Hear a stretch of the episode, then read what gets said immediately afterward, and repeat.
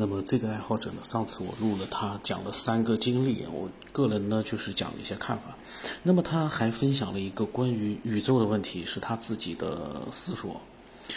他说呢，关于人类、宇宙，听了一些网友的猜想，总是围绕物质、生物进化什么的。他觉得啊，人们受现在的唯物科学的影响太深了吧，很难保持空杯的状态去感悟新的东西。对于那些猜想，他不敢苟同，他比较偏向于精神体的说法。他是怎么开始偏向精神体的说法呢？他自己说啊，他说在他十一岁的时候，有一天从中午睡到下午六点多，睡到后期也不知怎么就突然琢磨起我是谁这个问题，慢慢的从梦中滑到了现实。十一岁的时候，然后他呢回到现实，还不停的琢磨这个问题。伸出两只手，不停地看，还跑去卫生间，对着镜子当中的自己，不停地在想。那个时候就觉得，打引号的我是存在肉体里的什么？他当时还不知道精神体的概念。这个十一岁他就开始思考这个问题啊，而且还，嗯，从梦里现实到对着镜子去思索。这个很牛啊！一般说句实话，有很多人一辈子都不会再去思索我是谁这个概念，就是这个这这个说法，就是精神体的这个这个概念。嗯，这个是我个人啊，也可能每个人都会思索吧。可能思索的程度就是有深有浅，有的人可能就是那么短暂的思索一下，有的人比较深入，而且持续的不停的再去追求这个我是谁的答案。那么他说打引号的那个我，他。我呢是可以离开肉体的自由的，那种感觉现在描述起来比较方便了，就像是《阿凡达》残疾士兵男主角连接到阿凡达那个身体一样。不论是残疾士兵还是阿凡达那个身体，打引号的我都是不变的，变的是肉体躯壳。再比如说，就像玩魔兽世界，无论你用的角色是亡灵还是巨魔，角色什么样，那只是你的躯体。而坐在电脑前的你，就是那个真正的精神体。十几年之后，他又接触到了太阳系的说法，他个人还是相信的。他说：“你也听说过人类是从海水里来的说法吧？从哪看的？他忘了。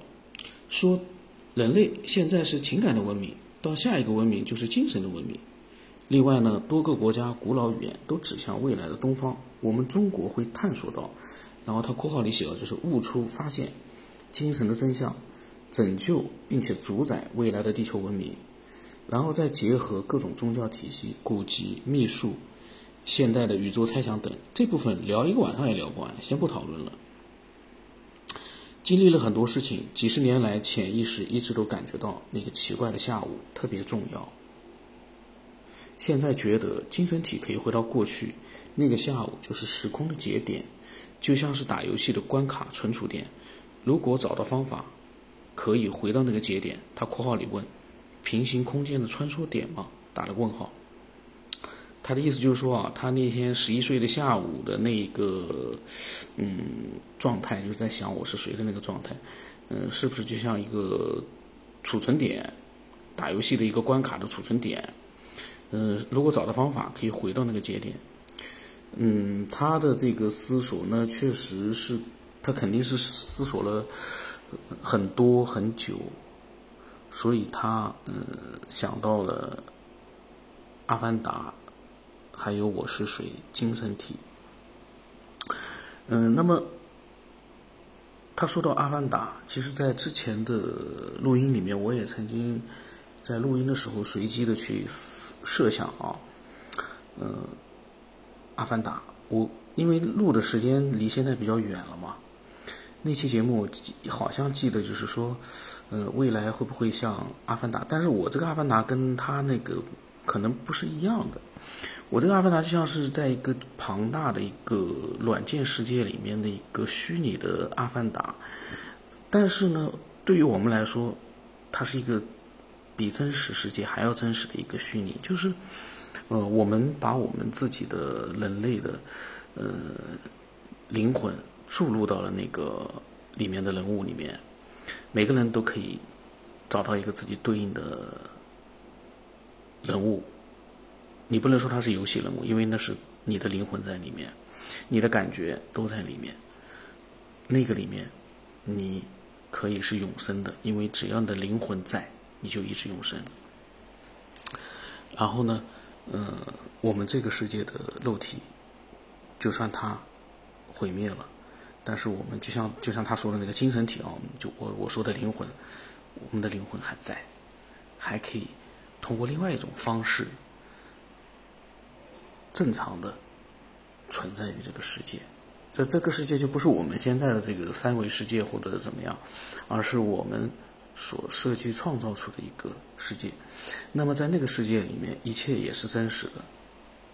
大家有没有？但是呢，那个我觉得那个灵魂是跟我们现在的灵魂是连续的，才有意义。嗯，如果有的人说我们就相当于是一个同样的一个虚拟世界里面的嗯一个人物吧。虚拟世界里面的一个真实的感觉，真实的人物。但是我们这个人物呢，就像游戏里面，嗯，好像这个角色失败了，就换了一个角色一样，操作这么一遍。但是游戏里面的人物好像换了，但是我所说的这个灵魂，嗯，在我们创造的那个比现在更真实的一个世界里面。它的存在是跟我们有连续性的，就是我们在那里面很真实，但是我们还记得这个世界的所有一切。嗯，虽然说那个回忆啊，里面也很真实，但是会觉得我们现在这个世界呢是非常值得留恋的，因为人的情感还在，感觉什么都在。呃，只不过呢，在那个里面，嗯，你是一个新的。形象，但是也可以选择跟你现在的形象一模一样的形象。我的我这是我的幻想啊，嗯，如果有那样的一个世界，大家不觉得很好吗？我们在那样的一个呃虚拟，但是却对我们来说跟现在一样真实，甚至于更真实。我们能够回忆起我们现在这个世界的一切，而我们呃也可以获得永生，跟自己的呃亲人朋友永生一道，都可以获得永生。